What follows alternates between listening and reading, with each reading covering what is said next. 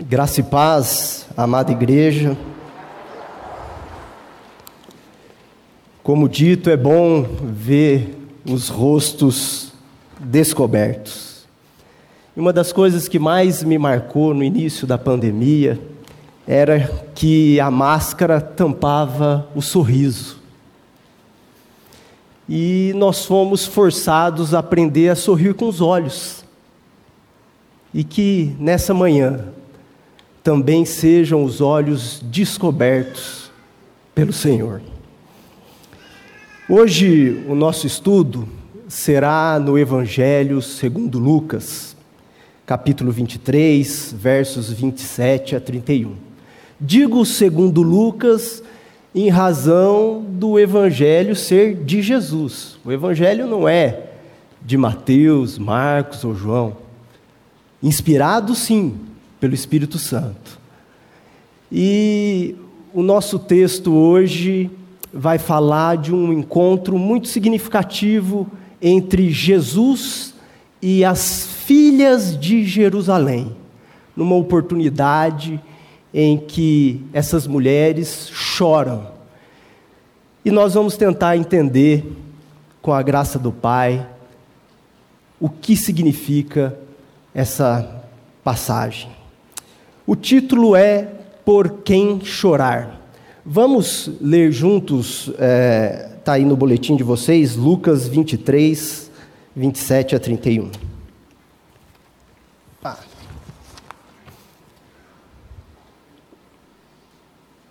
Vamos lá.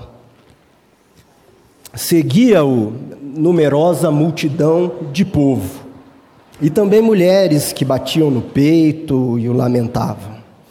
Porém, Jesus, voltando-se para elas, disse: Filhas de Jerusalém, não choreis por mim. Chorai antes por vós mesmas e por vossos filhos, porque dias virão em que se dirá: Bem-aventuradas as estéreis, que não geraram nem amamentaram. Nesses dias dirão aos montes: Caí sobre nós, e aos outeiros: Cobri-nos porque se em lenho verde fazem isto, que será no lenho seco? Vamos orar. Pai Santo, obrigado, Senhor, por essa oportunidade de podermos nos reunir em torno do Teu nome e da obra do Filho Jesus. Obrigado, Senhor, por essa manhã, Senhor, em que as misericórdias se renovam. Fala-nos, ó Deus, pela Tua palavra, por meio do teu Espírito Santo, dizendo-nos, ó Pai, qual é o choro necessário. Nós te louvamos e agradecemos em nome de Jesus. Amém. Meus irmãos, como dito, hoje nós vamos nos debruçar sobre essas palavras de Jesus dita às filhas de Jerusalém. Sermos revelado do significado dessa advertência de Jesus. Para primeiro entendermos uma questão número um: por quem chorar? E segundo, qual é o choro necessário? O título resolvi a ter a primeira pergunta só: por quê? Por que chorar? Porque quando nós sabemos por quem chorar, o choro necessário é subsequente. Ele é revelado aos nossos corações. Então, em primeiro lugar, nós precisamos saber por quem chorar. Vejam que as palavras aqui não são afáveis, elas são contundentes, são palavras de confrontação. Jesus diz: Não chorem por mim, felizes as que não geram não são palavras, a princípio, receptivas aos nossos ouvidos, mas de constrangimento. De modo que hoje nós temos uma palavra que, a princípio, é dura. Vamos à leitura do boletim. É preciso situar a ocasião em que houve o encontro entre Jesus e as filhas de Jerusalém. O contexto é o do caminho para a cruz. entre os passos dados por Jesus a partir da condenação até a ressurreição. Nesse ínterim, ocorreu tal fala inquietante, pontualmente na via sacra. Se nós recordarmos os caminhos da condenação à ressurreição, tiveram alguns episódios em que Jesus foi submetido. Ele foi condenado, ele foi açoitado, foram tiradas as suas vestes, lhe dado um manto púrpura, um cetro, uma coroa de espinhos, porque o motivo da sua condenação era ser rei dos judeus. Ele foi cuspido, humilhado, recebeu a cruz, carregou a cruz, foi ajudado por Simão, o sirineu, a carregar a cruz, teve esse encontro com as filhas de Jerusalém, pois foi despojado de suas vestes novamente, pregado, levantado no madeiro, interagiu com João e Maria, com os dois ladrões, foi insultado pelo povo, zombado pelos sacerdotes, mestres da lei, pelos anciãos, morto descido da cruz, sepultado e, para nossa esperança, ressuscitado pelo Pai ao terceiro dia. Aleluia. Então foi justamente nesse caminho da via dolorosa em que houve esse encontro. Seguimos com o boletim. Portanto, essa passagem dá-se no percurso da via dolorosa, sendo que no Evangelho segundo Lucas, o choro das mulheres de Jerusalém é registrado exatamente após Simão o Sirineu carregar a, a, ter carregado a cruz de Cristo e antes da sua chegada ao Calvário. Interessante dizer aqui, marcar desde o início, irmãos, que essa perícope, essa passagem bíblica, ela está esculpida tão somente no Evangelho segundo Lucas. Essa passagem não é observada no Evangelho de Mateus, nem Marcos, tampouco de João, que é um evangelho muito singular. Ela está em Lucas. Mas isso é comum, existem várias passagens que estão em só um dos evangelhos. É, Pode-se observar, inclusive, no Evangelho de Lucas, que ao menos 13 eventos de Jesus não estão constados em outros evangelhos. Seguimos aqui. É, mas antes também quero dizer que essa é uma passagem pouco tratada pela igreja. A gente não vê muito esse texto.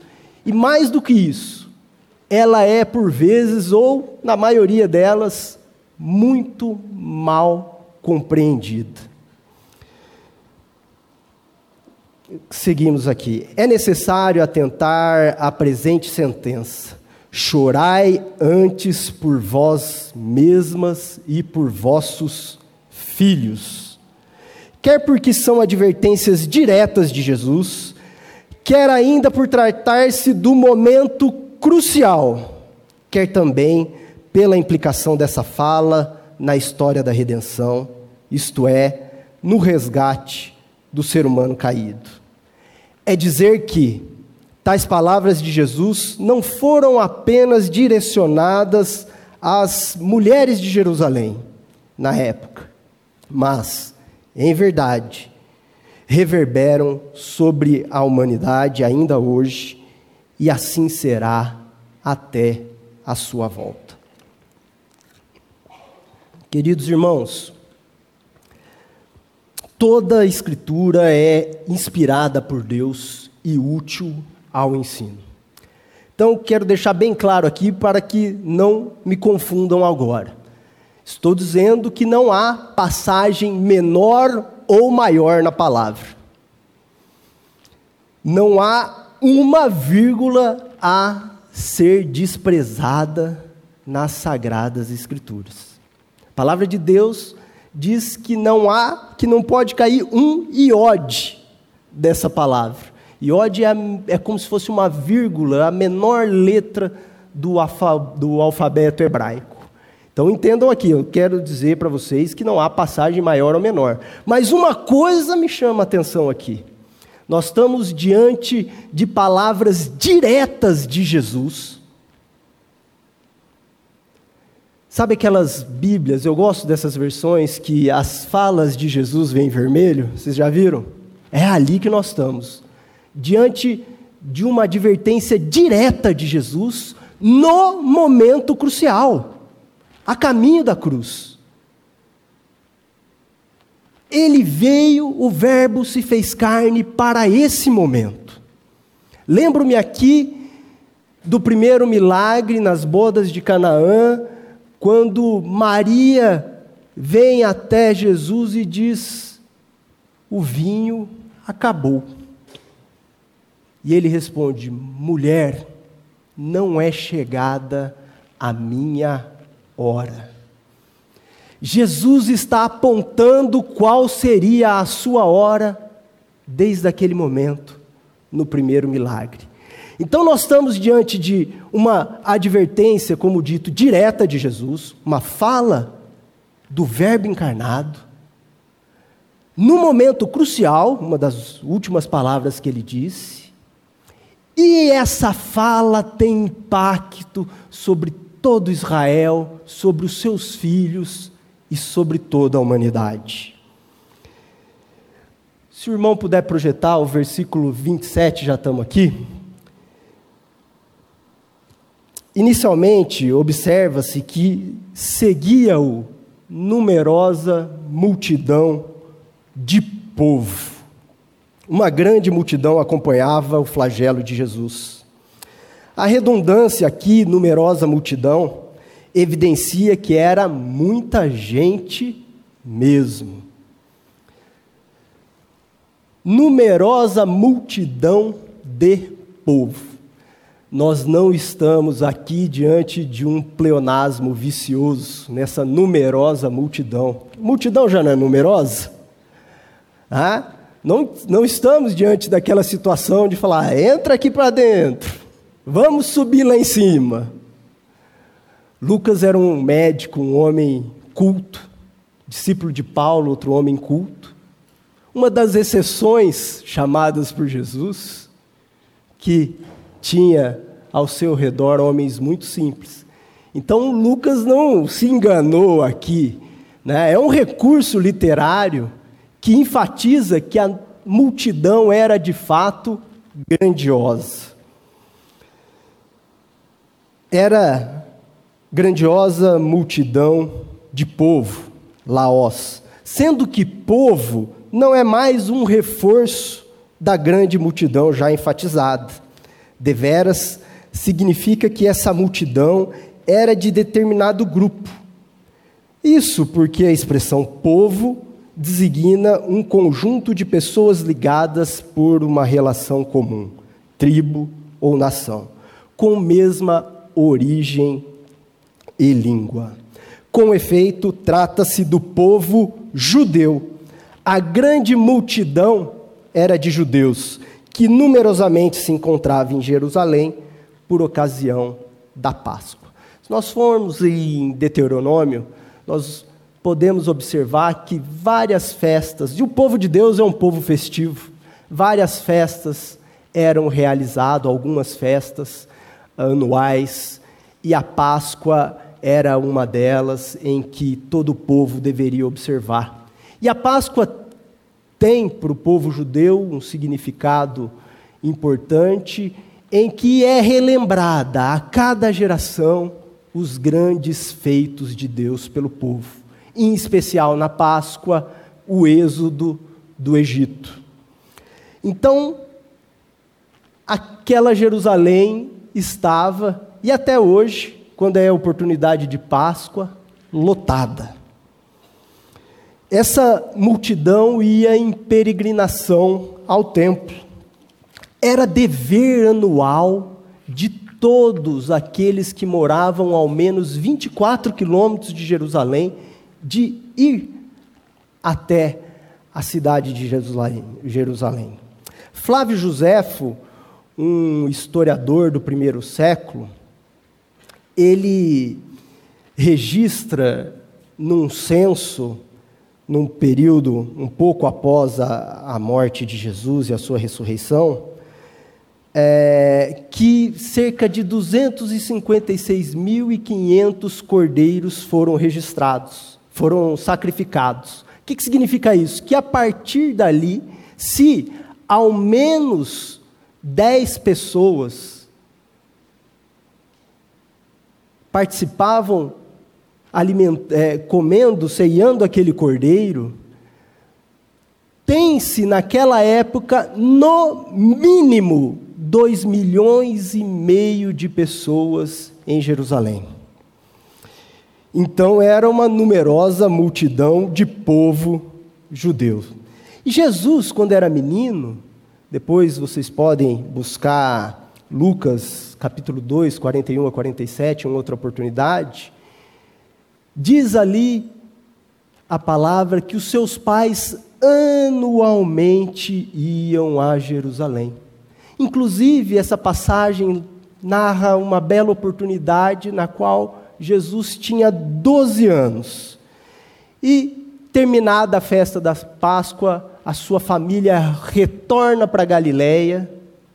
E no meio do caminho, passado um longo tempo de viagem, não encontram Jesus. Procuram o menino entre os parentes e resolvem voltar para Jerusalém. E quando chega, Jesus estava sentado no templo, respondendo às perguntas dos mestres, dos doutores da lei. E a palavra diz que, aos 12 anos, todos se admiravam.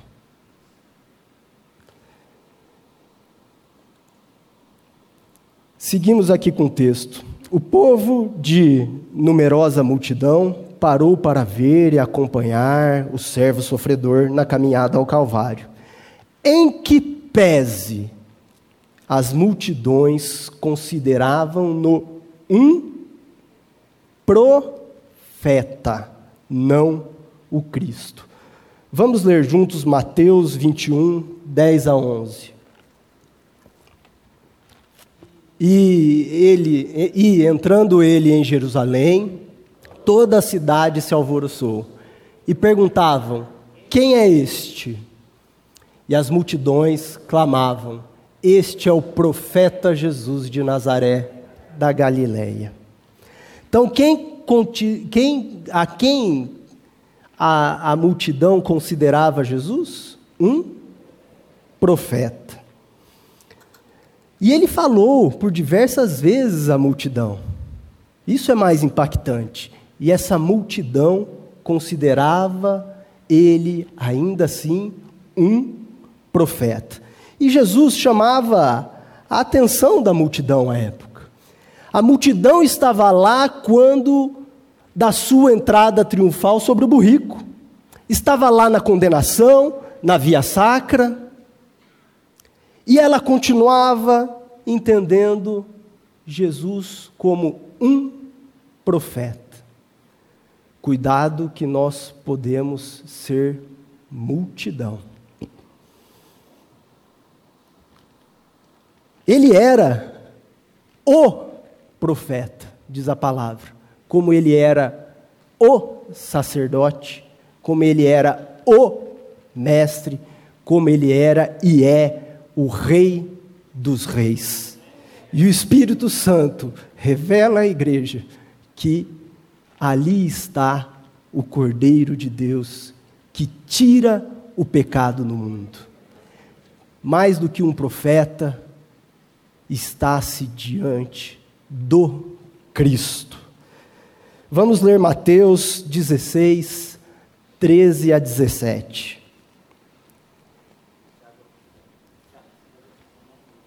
Ah, tá aqui, obrigado. Indo Jesus para os lados de Cesareia de Filipe, perguntou a seus discípulos: Quem diz o povo ser o filho do homem? E eles responderam: Uns dizem João Batista, outros Elias, e outros Jeremias ou algum dos profetas. Mas vós, continuou ele, Quem dizes que eu sou? Respondendo, Simão Pedro disse: Tu és o Cristo, o Filho do Deus vivo. Então Jesus lhe afirmou: Bem-aventurado és, Simão Barjonas, porque não foi carne e sangue que tu revelaram, mas meu Pai que estás nos céus. Seguimos. Ainda um destaque é feito no texto, qual seja, e também mulheres que batiam no peito e o lamentavam. Sabe-se que naquele tempo, geralmente, as mulheres não eram contadas, e tampouco seus testemunhos eram referendados. Mas aqui foi sublinhada a presença de mulheres. De fato, há uma ênfase no e também mulheres, isto é, não há somente a inclusão delas junto ao povo. Pela conjunção aditiva e e o reforço da palavra também, é realçada a presença das mulheres de Jerusalém na multidão de povo como importante personagem da perícope. Vejam, meus irmãos, nessa passagem ela se inicia de que seguia-o numerosa multidão. Mas depois vem um destaque. No grego, se, é, é, a tradução de e, a palavra cai, também, também é a palavra cai. O que, que significa isso? Há um realce. Sabe aquela situação que nós estamos escrevendo um texto ou numa conversa, numa afirmação, a gente fala parará, parará, parará, e inclusive. Engraçado que a palavra inclusive é a que mais exclui. Ela traz tudo para o lado. E é diante disso que nós estamos aqui. Há uma reafirmação: cai, cai e também. Deixa a multidão e agora vamos tratar com vocês, mulheres. Há um destaque, há um relevo às filhas de Jerusalém. Né? E naquela época existiam judias piedosas que, em todos os condenados, elas acompanhavam aquele périplo, chorando. Não quero entrar aqui no contexto se aquele choro era de compaixão ou não, né? que choro era aquele. Existem até as carpideiras, inclusive até hoje no interior do Brasil, mulheres que são profissionais do choro, são contratadas para chorar num velório. Eu espero que no meu alguém chore de alegria que eu vou estar com o Senhor. Se contratar carpideira, eu volto puxar o pé. Mas a questão aqui, amados, é que há um destaque para filhas de Jerusalém. E por quê? Por que Jesus as chamou de filhas de Jerusalém? Porque a ascendência de pertencimento hebraico se dá pela mãe. Se há um casamento entre um gentil e uma judia, o filho é judeu. Se a mãe não for judia e o pai é judeu, a comunidade não o recebe como um judeu. E Jesus está tratando aqui justamente das mulheres, porque elas dão consequência a uma geração de incrédulos, como nós vamos ver na sequência. Seguimos. Não obstante a choradeira dirigida a Jesus, ele as confronta acerca do objeto do choro, sobre a quem deveria recair o lamento. Diz Jesus: Filhas de Jerusalém, mulheres do povo de Israel, habitantes de Jerusalém com suas instituições religiosas e cegueiras, não chorem por mim. Ao revés, chorai antes por vós mesmas e por vossos filhos. Chorem por si e por sua descendência. Ora, cabe considerar que, momentos antes, na oportunidade em que o povo pediu a Pilatos para soltar Barrabás, em vez de Jesus?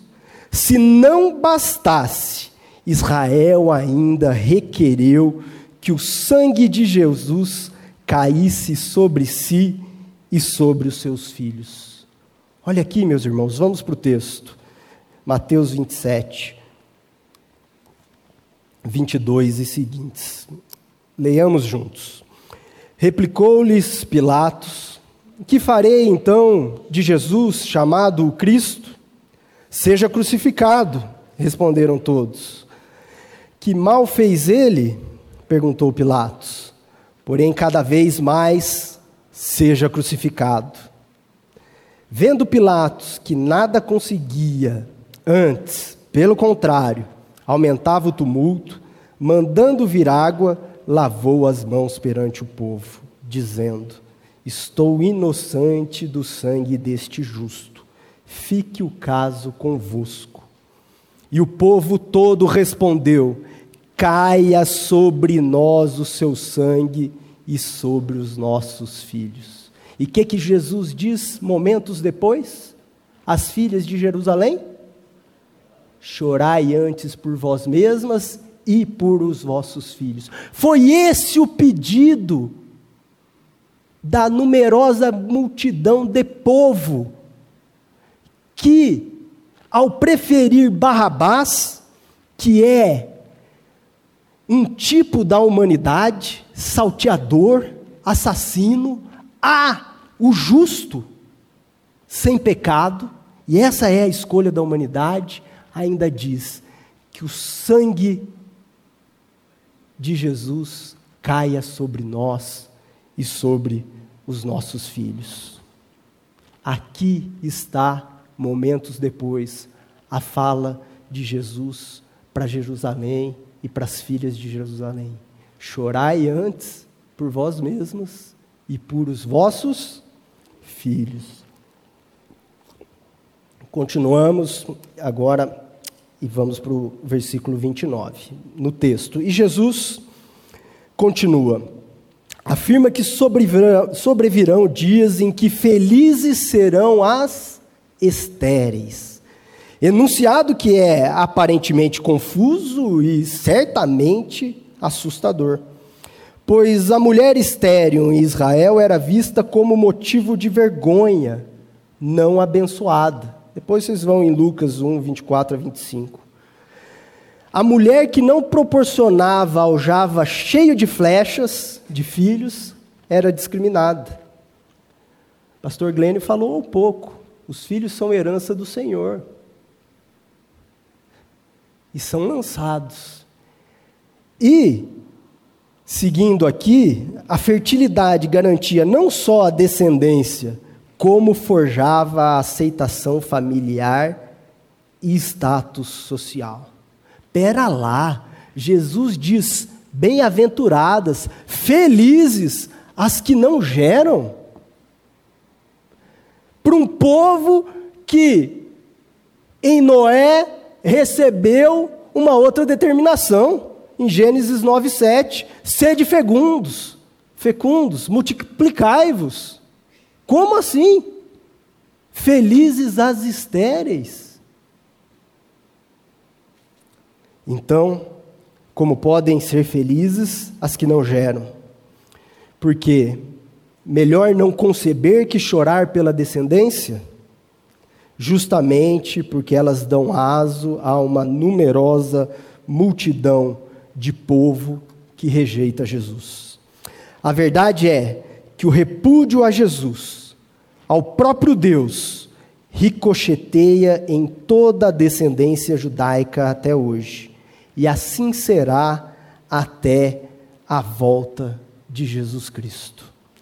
Certamente, melhor não gerar que chorar pelos filhos. A não aceitação ao Verbo, há mais de dois mil anos, reflete nas gerações de Israel durante os séculos. A história conta por si. Pois é, felizes as estéreis, os ventres que não geram, as mulheres que não concebem e os seios que não amamentam. Por que felizes as estéreis? Porque ela não vai gerar uma descendência de incrédulos. Lembro aqui, meus irmãos, que essa primeira eh, frase do parágrafo que acabamos de ler traz uma importância de se abrir um parênteses. Melhor não gerar que chorar pelos filhos. Acabou de ser dito que os filhos serão ensinados do Senhor. E aqui eu quero falar do sacerdócio paternal. Nós, como, como pais, em primeiro lugar, o pai, auxiliado pela mãe, e a mãe, na família em que o pai não crê ou não tem o pai, é papel da mãe, ensinar os filhos no caminho que se deve andar, para que, quando estiverem grandes, não se desviem deles. Meus irmãos, todos nós temos uma determinação lá na grande comissão de anunciar as boas novas. E a grande comissão diz que essas boas novas serão anunciadas até os confins da terra. Mas ela começa dentro de casa.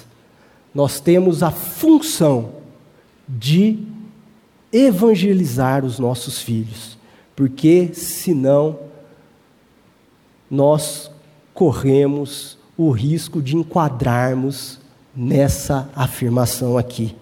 Melhor não gerar do que chorar pelos filhos. É muito forte. É muito forte. Seguimos. E mais, muito mais. Jesus diz a elas que virão dias em que, lemos juntos, dirão aos montes: Caí sobre nós, e aos outeiros cobri-nos. Dito de outro modo, haverá tamanha aflição contra aqueles que refutaram o filho, que se preferirá a morte. O profeta Isaías aponta para esse tempo como insuportável para os que não creem. Leiamos Isaías 2,19. Então, se meterão nas cavernas das rochas e nos buracos da terra, ante o terror do Senhor e a glória da Sua majestade, quando ele se levantar para espantar a terra, para estremecer a terra. Isso é dito 700 anos antes de Cristo. Entretanto, a esperança dos crentes está consumada. Nós podemos dizer, irmãos, pois já nenhuma condenação há para os que estão em Cristo Jesus. Amém? Mas que dias são esses em que se pedirá aos montes que caiam sobre si? Há os que entendem que Jesus disse acerca da ocasião da tomada de Jerusalém que sobreviria no ano 70 depois de Cristo, com a invasão de Tito, a destruição do templo e a eclosão da última diáspora judaica. Por outro lado, há aqueles que pensam que essa passagem indica o segundo advento de Jesus Cristo. Leiamos Apocalipse 6, 12 a 17. Vi quando o cordeiro abriu o sexto selo e sobreveio grande terremoto. O sol se tornou negro como um saco de crina, a lua toda como sangue. As estrelas do céu caíram pela terra, como a figueira, quando abalada por vento forte, deixa cair os seus figos verdes, e o céu recolheu-se como um pergaminho quando se enrola. Então, todos os montes e ilhas foram movidos do seu lugar os reis da terra, os grandes, os comandantes, os ricos, os poderosos e todo escravo e todo livre se esconderam nas cavernas e nos penhascos dos montes. E disseram aos montes e aos rochedos: Caí sobre nós e escondei-nos da face daquele que se assenta no trono e da ira do cordeiro. Porque chegou o grande dia da ira deles, e quem é que pode suster-se? Dois fatos aqui, muito certamente ocorreram, ou ocorrerão. O primeiro, pode sim Jesus ter falado da ruína de Jerusalém no ano 70 e da, da destruição do templo. Agora, certamente, ele falou sobre a sua segunda vinda. Jesus vai voltar. E ele está dizendo que os incrédulos do presente século vão pedir que o mundo caia sobre a sua cabeça, porque vai ser insuportável a presença de Jesus. Tamanha será a aflição. Isso se dá em, em, em razão do reconhecimento tardio do senhorio de Cristo, de que o Messias já veio. Vejam, meus irmãos, o primeiro advento ocorreu. Jesus veio, inaugurou a era atual, o tempo da igreja, a era da graça, em que ele é o seu e o meu advogado. Ele vai voltar. E o segundo advento é o tempo do juízo. Ele deixa de ser advogado e passa a ser julgador. E nesse momento, aqueles joelhos que não se dobraram até então vão pedir que caiam os montes, os rochedos e as cavernas e o mundo todo sobre a sua cabeça. Seguimos. Aliás, o pedido caiam sobre nós os montes e os outeiros coaduna-se com o fato de que o pagamento do pecado é a morte. Além disso, vale lembrar que um dos conceitos de pecado é justamente a incredulidade. Vamos em João 16, 8 a 9. Leiamos. Quando ele vier, convencerá o mundo do pecado, da justiça e do juízo. Do pecado, porque não creram em mim. Meus irmãos, nós estamos acostumados a ouvir, ou nos soa mais fácil entender que pecado é a transgressão da lei. Esse é um conceito de pecado. O descumprimento da lei mosaica. Mas há o pecado da incredulidade. E como visto aqui, o salário do pecado é a morte. O pagamento, o resultado da incredulidade é a morte. Seguimos. E nessa toada de choro, morte e vida, ao final da fala, Jesus indaga que, se assim se dá o julgamento sobre o lenho verde, então como será o julgamento com a madeira seca? Ora, se julgam o justo com o desiderato da vergonha da cruz, imagina ou imagine como será o julgamento dos injustos, incrédulos do presente século. Jesus deixa uma pergunta. Jesus faz referência a si o lenho, a árvore verde, cheia de vida. Ele sabe que está recebendo a morte de um ladrão. Por outro lado, o que será daqueles que não creram? O que será de Jerusalém, sua descendência e de todo, todos aqueles que são mortos em delitos e pecados? Madeira seca. E lenha seca é para queimar. é forte. Essa pergunta Jesus lança às filhas de Jerusalém, aos descendentes de Israel e a toda a humanidade, a judeus e gentios, a mim e a você. É para todos. E chama a atenção, eu falava que esse texto ele está apenas no Evangelho de segu, é, segundo Lucas, e digo chama a atenção por um fato de que Lucas é gentil. E nós não temos gentios, fora Lucas, nos cânones, nas escrituras. Lucas é gentil e está só no Evangelho segundo Lucas. Mais do que isso, se nós pensarmos como foram estruturados os evangelhos sinóticos, Mateus, Marcos e Lucas, Mateus ele é colocado em primeiro não porque foi escrito antes, ele faz uma ponte entre, o Velho Testamento e o Novo Testamento, porque ele é escrito para os judeus. Então seria mais apropriado que essa palavra, se fosse isoladamente para Israel e, as, e os seus descendentes, que estivesse lá no Evangelho segundo Mateus. Marcos escreve para os romanos. Lucas escreve para os gregos e para a cultura em geral, para todos, universalmente, que a cultura grega era a universalizada à época. Vejam, John MacArthur diz, abre aspas, Lucas retratou Jesus como o filho do homem rejeitado por Israel e oferecido ao mundo. Então, essa palavra é sim para todos.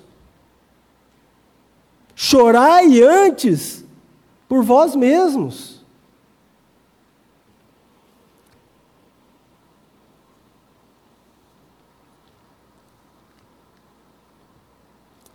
Meus irmãos, seguimos aqui no boletim.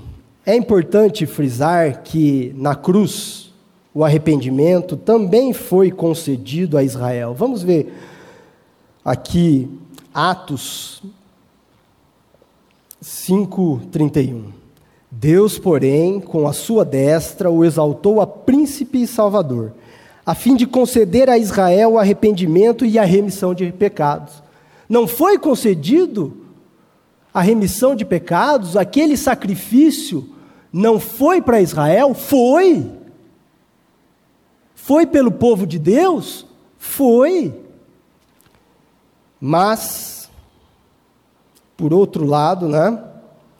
Todavia, não muitos judeus creem no Messias. Nesta era, os gentios têm florescido com arrependimento para a vida. Vamos ver Atos 11, 18. E, ouvindo ele estas coisas, apaziguaram-se e glorificaram a Deus, dizendo: Logo também aos gentios foi, da, foi por Deus concedido o arrependimento para a vida. Ele é dado a judeus e gentios. Veja que Atos também é escrito por Lucas. Há uma separação aqui, a fim de se organizar os cânones. Alguns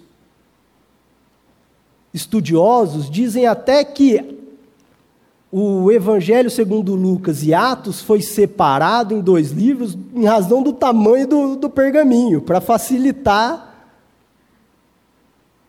o rolo, dividir em dois rolos. É, então nós estamos diante do Lucas gentil dizendo que essa palavra e essa morte é para Israel e é para nós. O fato é que a asserção de Jesus é para todos os povos, em todos os tempos, pela fé, oportunidade para aqueles que têm a graça de Jesus ter estado diante de si, cruzado o seu caminho e ter sido revelado que chora errado. Meus irmãos, que oportunidade tiveram aquelas mulheres. Estar diante do próprio Cristo, no caminho da cruz e serem advertidas pelo próprio Deus. E nós, Que oportunidade temos de ouvir o Evangelho, dar atenção à palavra direta de Jesus, sabendo que ele foi crucificado e somos advertidos que podemos estar chorando errado. Por um ângulo, se rejeito o filho do Deus vivo, posso chorar por ele e um dia chorarei por mim, unicamente de tristeza. Cada ser humano derradeiramente chorará, caso não creia que Jesus Cristo é o Senhor. Esse é o choro do queixume, de ser insuportável o remorso decorrente do desdém à obra da cruz e do desprezo da morte do justo. Caí sobre nós os montes e os outeiros.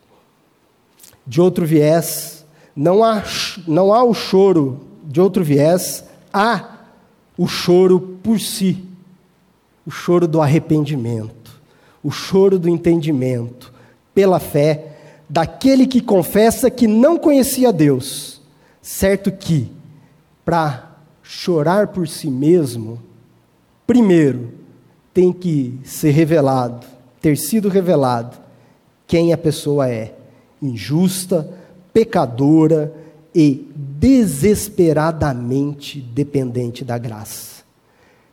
Quem chora, que chore por si mesmo.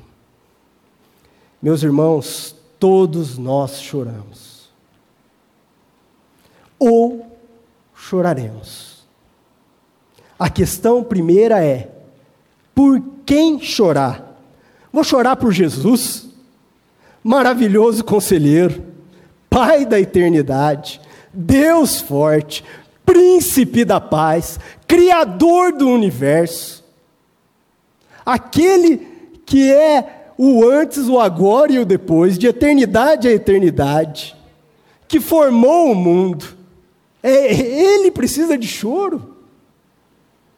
Por quem chorar, meus irmãos? Qual o choro? Nas filhas de Jerusalém, tanto o objeto do choro quanto o motivo estavam errados. O choro real é o choro do arrependimento. Curioso que quando eu revia esse texto, numa manhã, essa semana no meu escritório, comecei a ouvir um choro de um bebê, distante.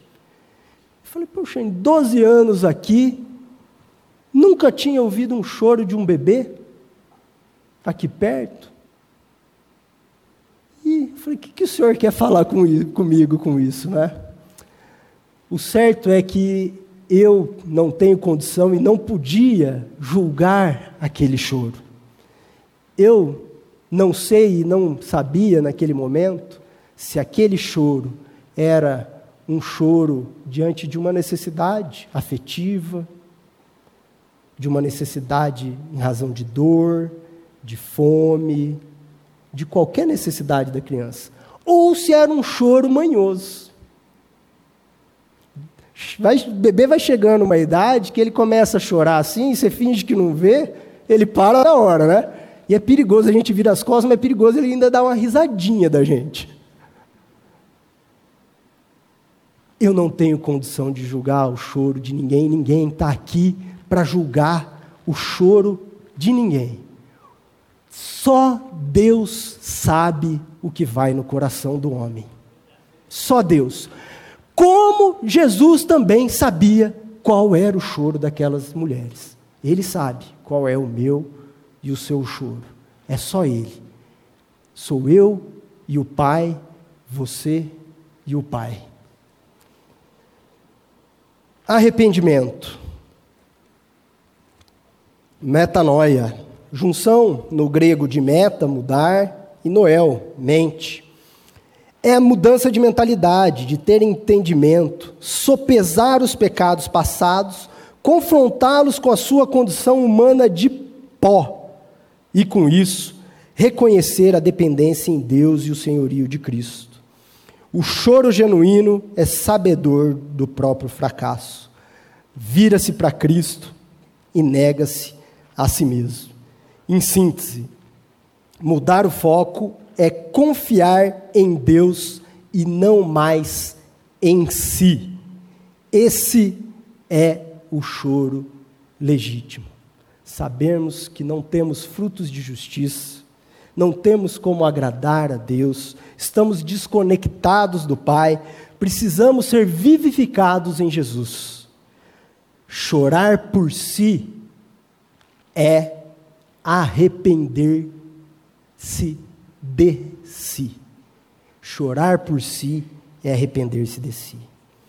Se as lágrimas não são de crocodilo, saibamos antes que nem o arrependimento é nosso, para que não haja vanglória. O arrependimento é concedido com a fé, por Deus. Vamos em 2 Timóteo. Ora, é necessário que o servo do Senhor não viva a contender, e sim deve ser brando para com todos, apto para instruir, paciente, disciplinando com mansidão os que se opõem, na expectativa de que Deus lhes conceda não só o arrependimento, para conhecerem plenamente a verdade. Quem concede o arrependimento? Para que não haja honra nem louvor a qualquer homem tudo vem dele, tudo é para a glória dele. Meus irmãos, não há qualquer participação humana no processo de salvação. Até o arrependimento não é seu, como a fé é dado por Deus. Quando vem a fé, o arrependimento vem junto. É simultâneo estão embrincados, é um amálgama, estão juntos. Vamos em Marcos 1, 14 a 15. Depois de João ter sido preso, foi Jesus para Galiléia, pregando o evangelho de Deus, dizendo: "O tempo está cumprido e o reino de Deus está próximo. Arrependei-vos e crede no evangelho. Arrependei-vos e crede Tradução de fé e crer é a mesma palavra aqui no grego. A fé e o arrependimento estão juntos e elas são dadas por Deus. Geralmente, meus irmãos, ao arrependimento seguem-se lágrimas. Vamos lembrar aqui das lágrimas de Isaú? Hebreus 12, 16 a 17. nem haja algum impuro ou profano, como foi Esaú, o qual, por um repasto, vendeu o seu direito de primogenitura. Pois sabeis também que, posteriormente, querendo herdar a bênção, foi rejeitado, pois não achou lugar de arrependimento, embora com lágrimas o tivesse buscado. Ninguém vai julgar a lágrima de ninguém, mas existe uma lágrima que é falsa, e é essa que Jesus está combatendo. E nós temos visto aqui, reiteradamente, que religião é o esforço do homem, e que evangelho há um só, que não compete com nenhum esforço humano. E na religião a gente vê muito choro não só às vezes vamos, vemos choro, como vemos também venderem lenços. Não é a máxima que tem aí? Hã? Uns choram, outros vendem, vendem lenços. Aqui não. Aqui o choro do Evangelho, das boas novas de Jesus, é um choro de arrependimento verdadeiro e que é concedido na cruz pelo Filho de Deus. Em verdade, a nossa paz e bom choro estão na afirmação de Jesus quando finca. Lemos juntos, irmãos. Não vim chamar justo, e sim pecadores ao arrependimento.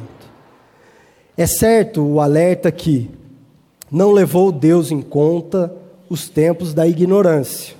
Agora, porém, notifica aos homens que, todos, em toda parte, se arrependam, porquanto estabeleceu um dia em que há de julgar o mundo com justiça, por meio de um varão que destinou e acreditou diante de todos, ressuscitando dentre os mortos.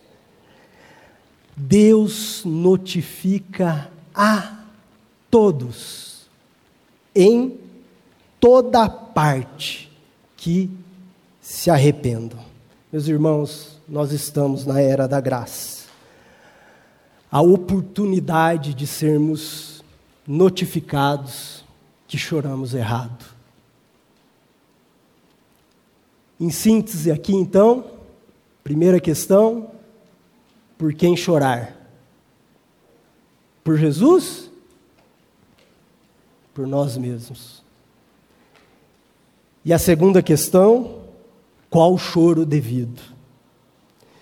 É importante dizer, irmãos, já caminhando para a conclusão, que não há arrependimento sem cruz. Sem negar a si mesmo, sem tomar a sua cruz e seguir a Jesus. A mudança de foco é deixar de olhar para si e olhar para a cruz, para morrer naquela cruz com Cristo e ser ressuscitado nele. Repito-vos, não há arrependimento sem a morte na cruz. O choro, meus irmãos, a princípio eu disse que a palavra não era afável, que a princípio era contundente. E ele parece ser de tristeza, mas não tem pesar. Vamos ver um último versículo aqui, primeiro, é, 2 Coríntios 7, 10. Porque a tristeza, segundo Deus, produz arrependimento para a. que a ninguém traz pesar, mas a tristeza do mundo produz morte. Esse porque a tristeza no grego, tristeza, também tem o significado de um choro de lamentação por morte. Então aqui nós podemos dizer que o choro de arrependimento, segundo Deus, produz o quê? Salvação. Glória a Deus, meus irmãos.